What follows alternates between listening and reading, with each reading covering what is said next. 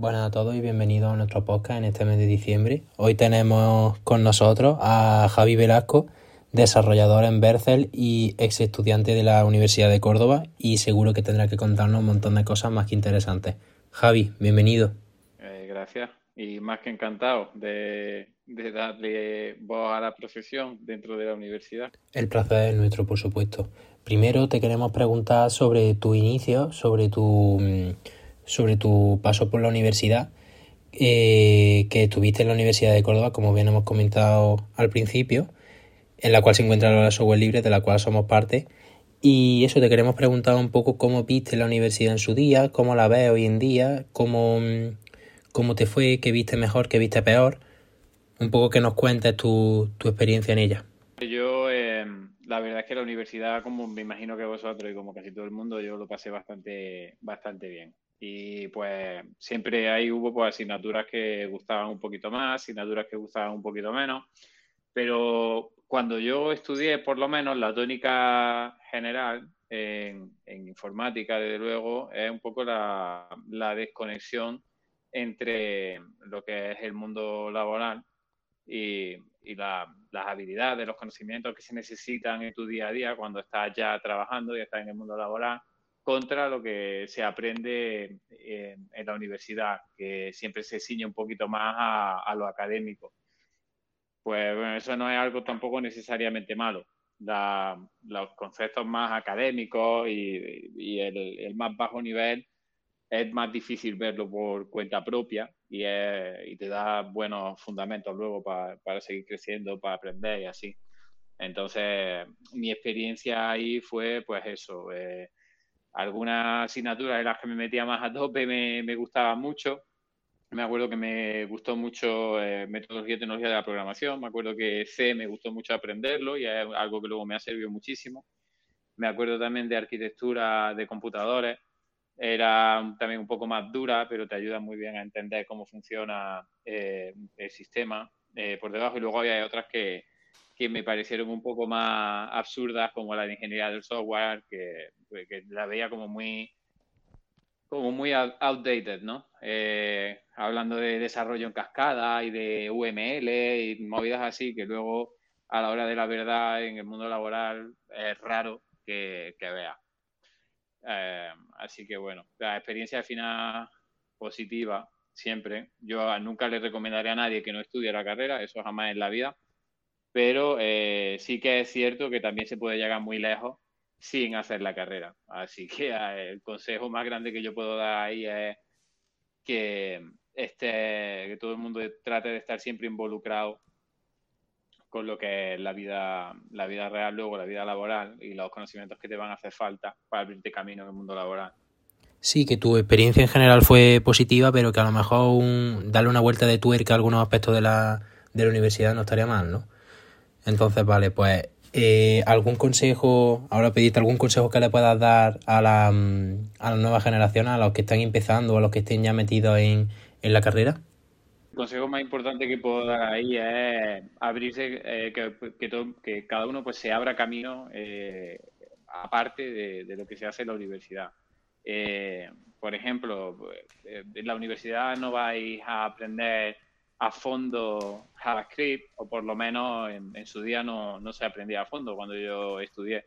Y a día de hoy es uno de los lenguajes más demandados en el mundo laboral. Entonces, cuanto antes empieces a aprender JavaScript, antes empieces a, a involucrarte con, con, la tecnología del, del, navegador y, y, con la web y así, eh, mucho mejor, porque vas a poner en contexto todos los conocimientos más académicos que te van a estar dando la universidad y, vas a estar construyendo la base que luego realmente te va a ser útil en el, en el futuro. Así que ese es el mayor consejo que puedo dar, que hagáis cosas por vuestra cuenta.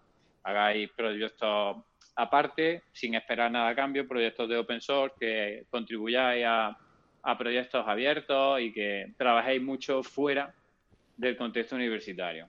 Y bueno, pues relaciona un poco con eso, con lo que has dicho acerca de la diferencia que con el mundo laboral, mm, acerca de tu inicio en, en este mundo, que hacía al comienzo y cómo, cómo es ahora eh, el trabajar incluso para empresas como es Bercel? Pues mira, yo de una cosa que me arrepiento mucho es precisamente de no haber estado haciendo proyectos de, open source y proyectos por mi cuenta antes, cuando estaba estudiando. Yo una vez que terminé de, estudiar la, superior, eh, me salió un trabajo de investigación en, en, uno de los departamentos de la universidad y fue ahí con el proyecto de fin de carrera y así, donde yo me empecé a involucrar un poco más en el desarrollo web, aprender un poquito mejor JavaScript, aprender un poquito mejor pues las tecnologías que realmente luego se estaban utilizando en el mundo real para desarrollar productos, ¿no? Y, y ahí pues empecé a aprender por mi cuenta, me acuerdo que había un framework que era bastante popular entonces, que se llamaba Backbone.js, que estaba un poco basado así como en, Ruby, era un buen complemento para Ruby on Rails y tal. Y me acuerdo que eso empecé a aprenderlo por mi cuenta, me compré algunos libros y así. Y bueno, en base a todo lo que aprendí, eh, me preparé una, una pequeña charla en, un evento allí en Córdoba y a partir de esta charla pues ya empecé a conocer gente, digamos que así es como empecé a abrirme un poco eh, camino. Y desde la perspectiva de, de, una persona que está trabajando en, en, una empresa enorme con mucha proyección de crecimiento como es Bercel, eh, el mayor consejo que puedo dar para abriros caminos es que hagáis, os veáis muy involucrados en, proyectos de open source y que hagáis proyectos por vuestra cuenta. Y que al final es lo que a mí me llevó un poco a, abrirme camino y a, posicionarme y a crecer.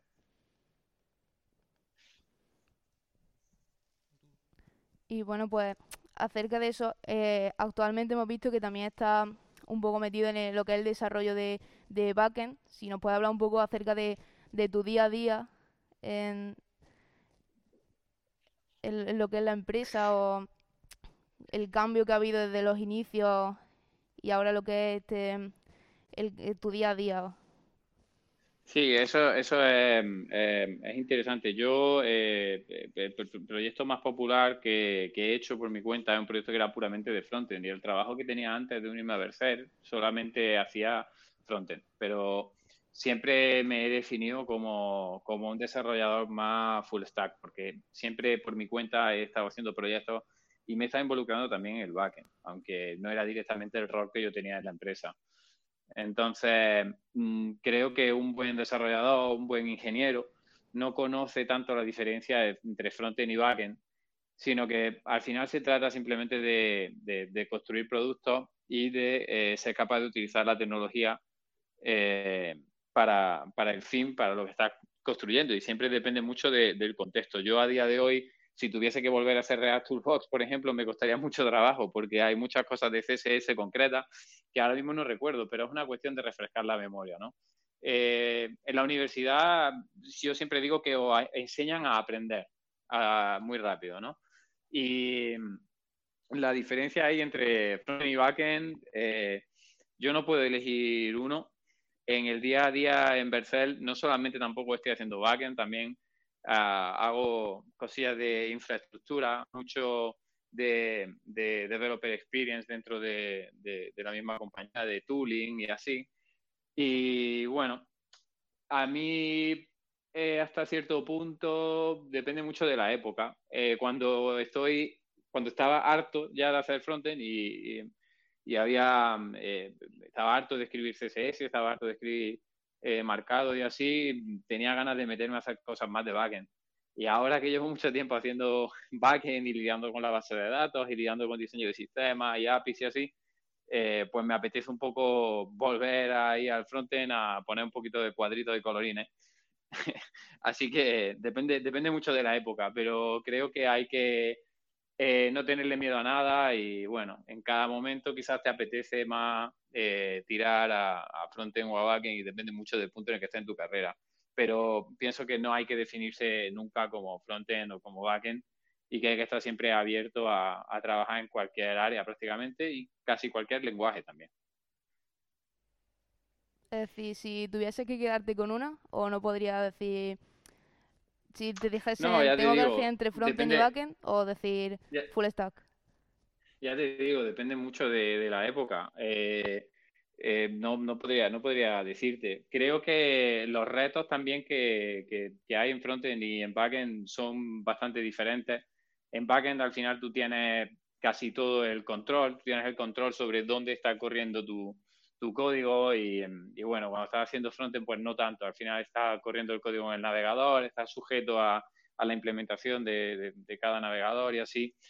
Y, y depende, yo generalmente pues lo que resulta, también depende mucho de la tarea. Hay tareas de backend que no son muy satisfactorias, eh, pero hay otras que sí. Cuando, por ejemplo, tú estás trabajando en algo de frontend y terminas de hacer una página ahí de marketing super guay con animaciones chulísimas y tal, y, dices, joder, qué, guay esto que, he montado, tal, clico, no sé qué, y es como que lo puedes casi verlo y tocarlo, ¿no? Y eso a mí me daba mucha satisfacción al principio, pero también hay una satisfacción muy fuerte eh, cambiar el diseño de, la arquitectura de un sistema, tomar métrica y decir, joder, pues antes este, a esta API me tardaba en, en contestar 800 milisegundos de P99 y ahora eh, 150 milisegundos, ¿no? Y eso también es una satisfacción fuerte.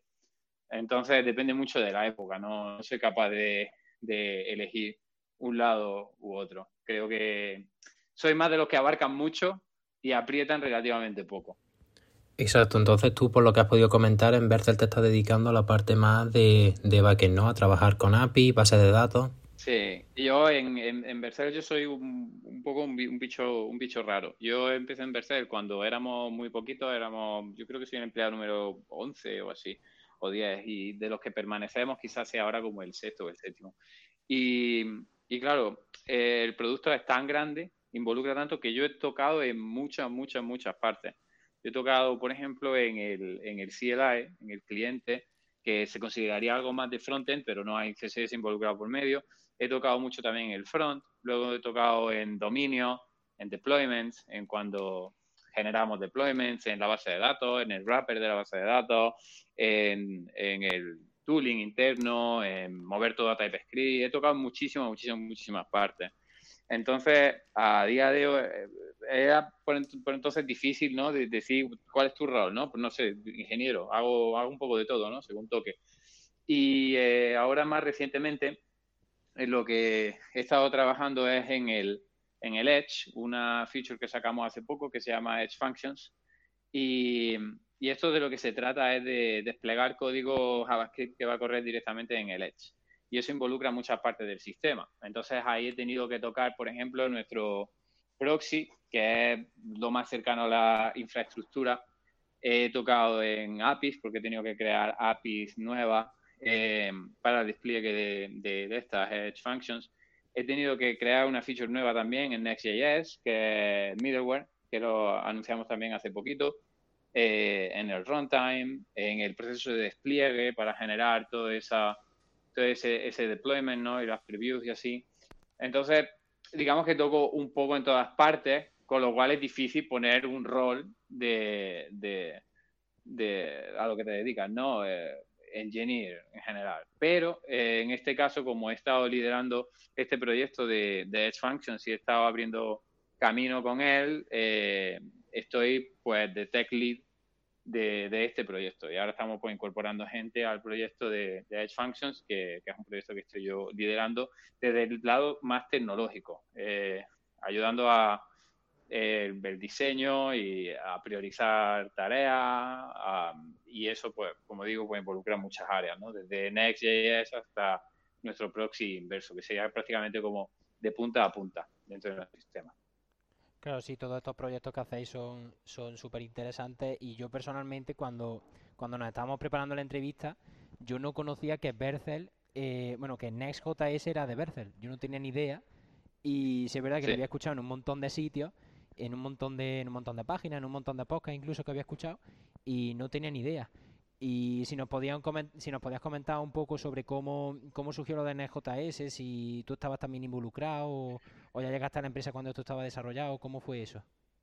Sí, pues mira, yo eh, Next.js lo conocí la primera vez que se presentó eh, la primera versión, eh, que esto fue en una conferencia en, en, en, en Bratislava, eh, hace ya pues cinco años, ¿no? Yo iba allí a dar una, una Lightning Talk y el día de antes se juntaba todo el mundo en Viena eh, para los mismos speakers que había la conferencia y así, para hacer un evento un poquito más, más chiquito, ¿no?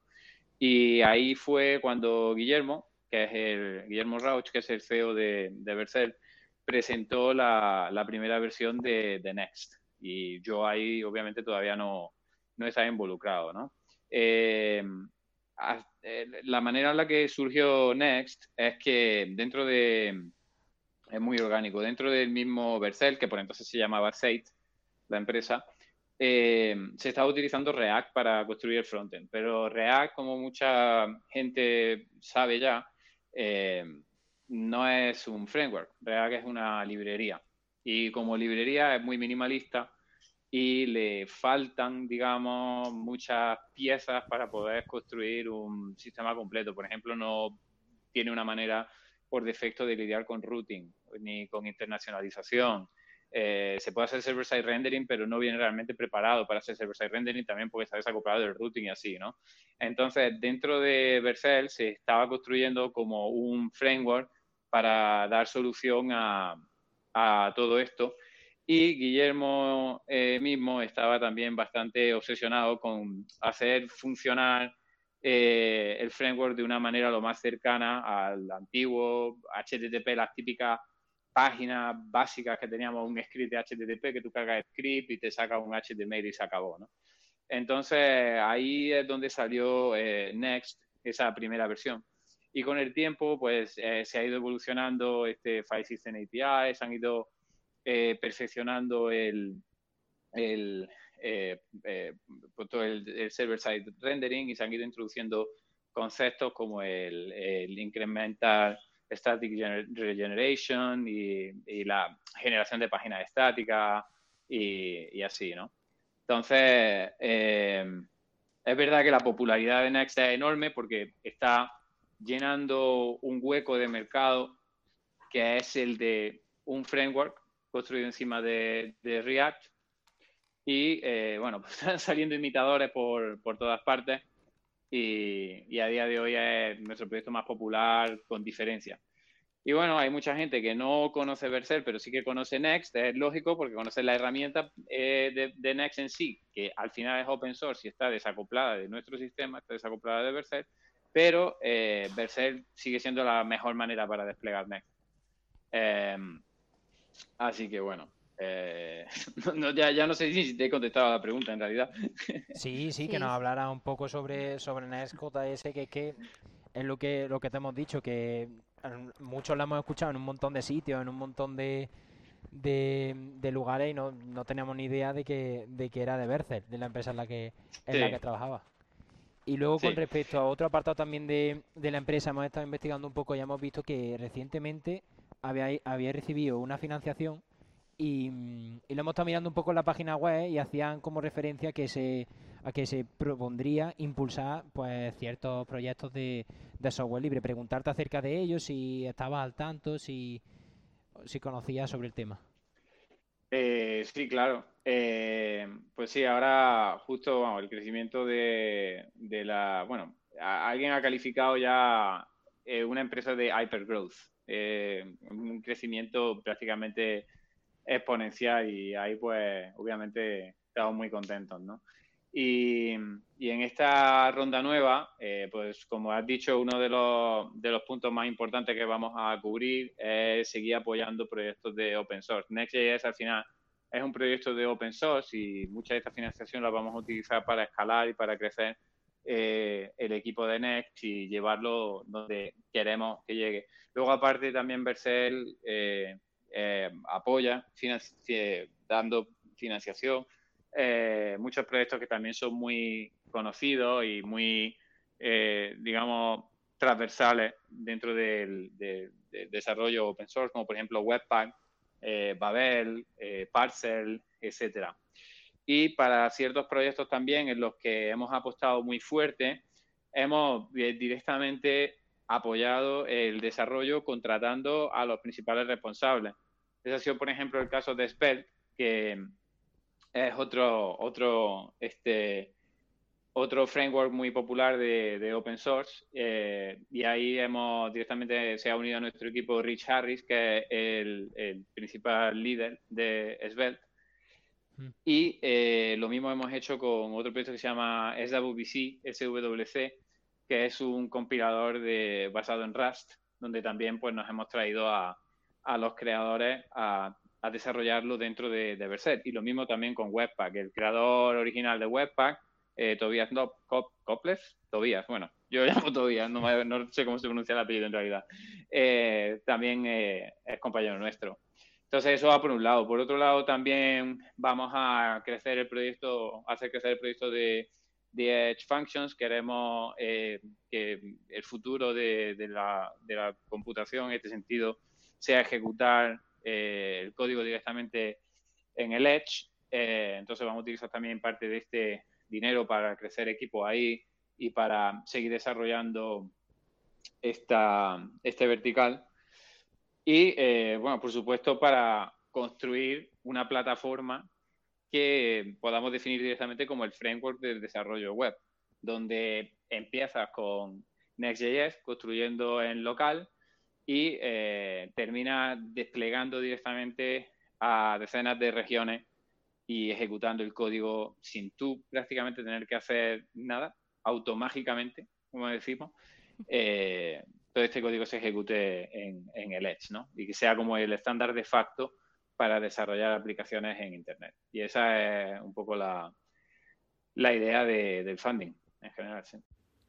Sí, desde luego que lo del crecimiento exponencial no lo creemos, porque con todo lo que has comentado y todo lo que, lo que abarca la empresa, todos los campos que, que tocan, Seguro que es cierto. Y sobre todo también con el tweet que pusiste hace poco sobre que si creemos que NextJS y Bercel ya, ya lo habían hecho todo, que estuviéramos atentos, o sea que, no podemos perderle, perderle la vista.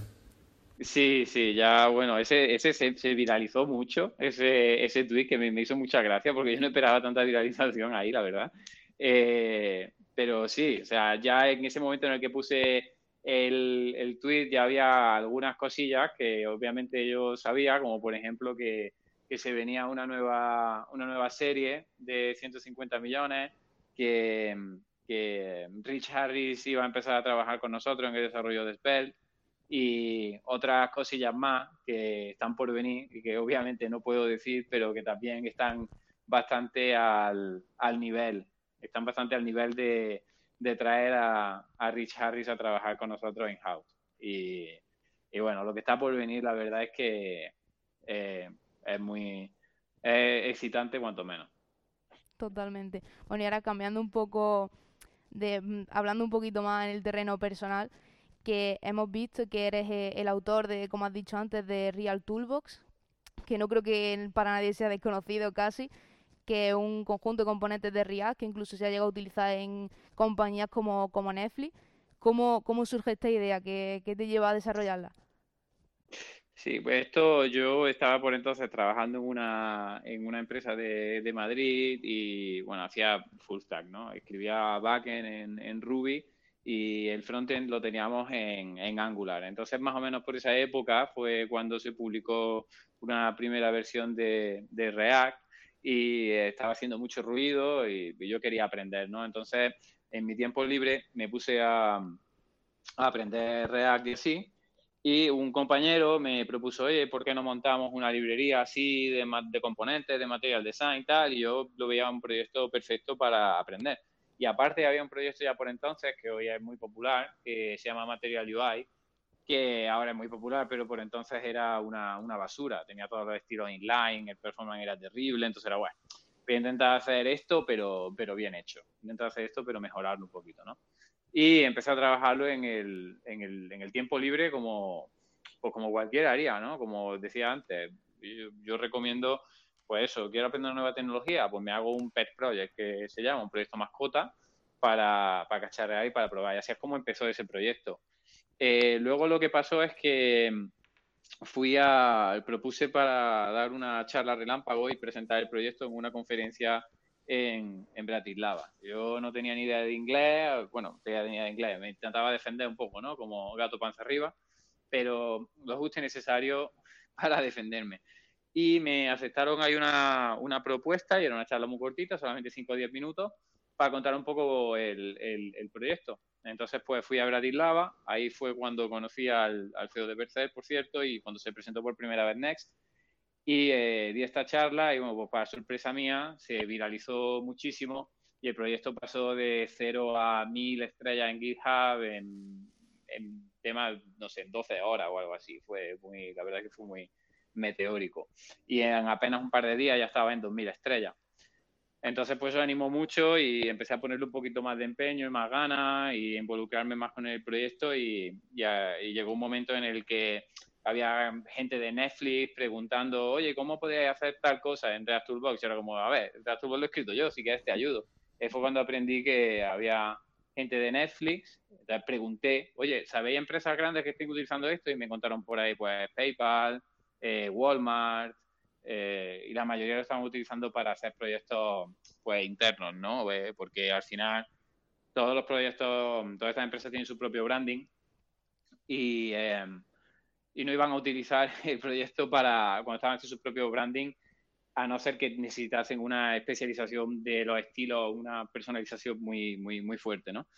Pero bueno, estaba bastante guay ver que había tanto, tantas empresas grandes utilizándolo pero al final la realidad es que no es tan fácil que te financien el proyecto y, que, y, sacarle realmente partido.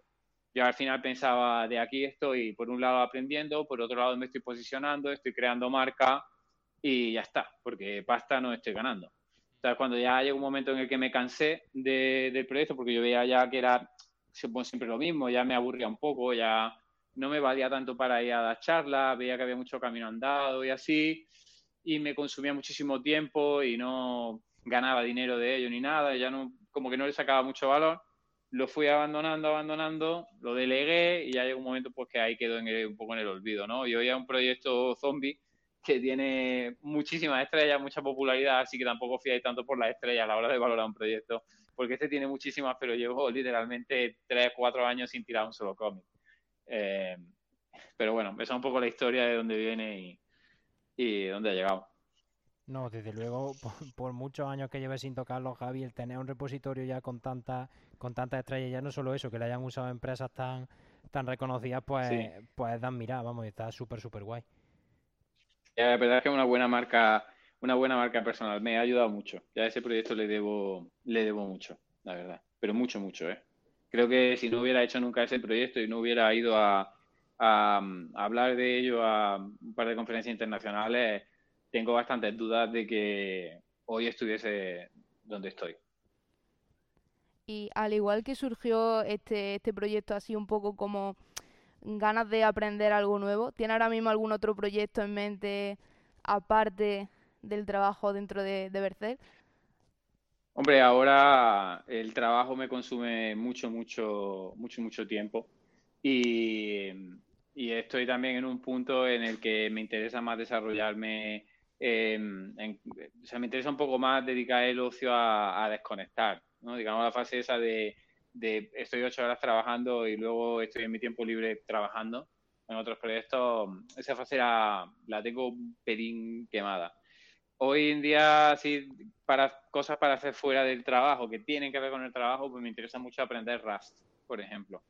Eh, pero no hay un, un proyecto así que, que, tenga muchas ganas de, de, trabajar en particular que me motive. Eh, además, a la hora de contribuir al open source también, que esto era una cosa interesante antes, que era que, bueno, yo estoy trabajando en, en proyectos y tal donde no tengo visibilidad pública, ¿no? Porque eh, todo el código en el que trabajo es privado, es de mi empresa y así. Eh, así que voy a dedicar parte de mi tiempo libre para darme un poco de visibilidad y contribuir a proyectos de open source. Eso ahora tengo la suerte de que puedo emplear el tiempo que tengo en mi trabajo para contribuir a Next.js, por ejemplo, que es una pasarela eh, muy buena para, contribuir también y para construir un poco de, impacto ¿no? en, la, en, el, en, el, open source. Entonces, tengo esa suerte de haberlo unido y ahora mismo no tengo nada así en mente más allá de aprender Rust, que es un lenguaje que me interesa y que le veo mucho futuro.